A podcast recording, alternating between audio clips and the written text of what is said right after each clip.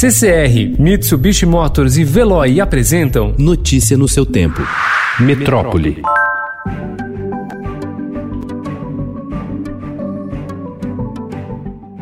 A Prefeitura de São Paulo já fez um levantamento de leitos disponíveis na rede particular que poderiam ser utilizados temporariamente pelo Sistema Único de Saúde. A requisição é uma das medidas previstas no decreto de calamidade pública em vigor. Imaginamos que a gente possa fazer acordo e chegarmos a um número de 20% desses leitos de UTI, algo em torno de 800 novos leitos, disse o secretário municipal de saúde, Edson Aparecido. Um estudo preliminar estima que a chamada fila única para UTIs públicas e privadas evitaria até 14.700 mortes pelo novo coronavírus em todo o país. Em São Paulo, onde há a maior quantidade de leitos, o uso de UTIs particulares para atender pacientes do SUS poderia prevenir algo entre 200 e 1.000 mortes. Isso se o nível atual de confinamento em cerca de 50% da população permanecer igual. O Brasil registrou ontem 296 mortes decorrentes do novo coronavírus, de acordo com dados divulgados pela plataforma digital do Ministério da Saúde. Com isso, o total oficial de vítimas da doença no país chegou a 7.321. O número total de casos confirmados passou de 101.147 para 107.780, um acréscimo de 6.633 casos de um dia para o outro. A taxa de letalidade está em 6,8%. O ambulatório médico de especialidades em Campinas recebeu quatro pacientes com a Covid-19 transferidos da região metropolitana de São Paulo, onde a oferta de leitos beira o colapso. Autoridades de saúde e o prefeito Jonas Donizete afirmaram que a cidade não tem como suportar essa demanda extra. O temor é de sobrecarga na rede de atendimento local, referência para uma região de 6 milhões e meio de habitantes e aumento da transmissão do coronavírus, ainda abaixo da média estadual. Dados do boletim epidemiológico da Prefeitura de São Paulo, do dia 30 de abril, apontam que o risco de morte de negros por Covid-19 é 62% maior em relação aos brancos.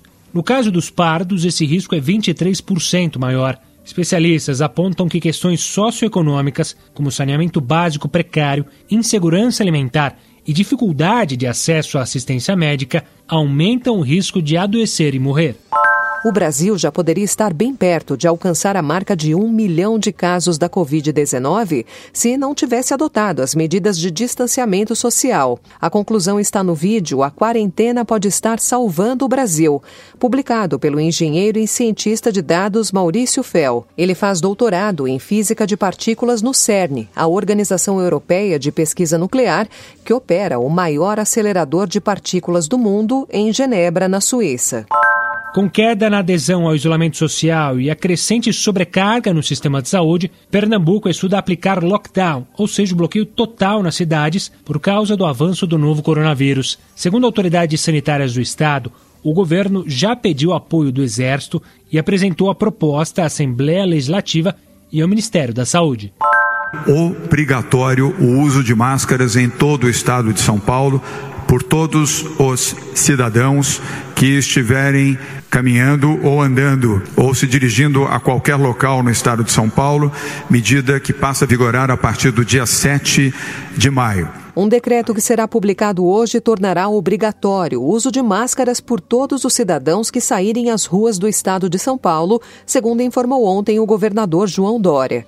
A medida vai valer a partir de quinta-feira. A fiscalização da regra ficará a cargo de cada uma das 645 prefeituras, que vão determinar em cada município como vigiar e como punir em caso de descumprimento. A cidade de São Paulo registrou ontem longos congestionamentos nos pontos de bloqueio montados pela prefeitura para estimular o isolamento. As interdições realizadas no horário de pico da manhã, das 7 às 9 horas, liberaram apenas uma faixa para circulação em quatro avenidas de grande circulação.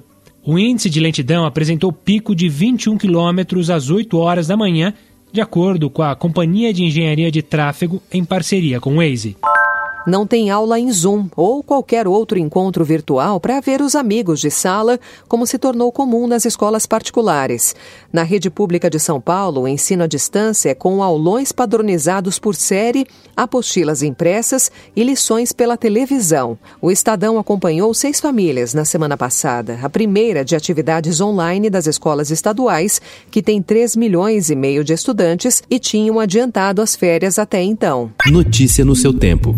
Oferecimento CCR e Mitsubishi Motors. Apoio Veloy. Fique em casa. Passe sem filas com o Veloy depois.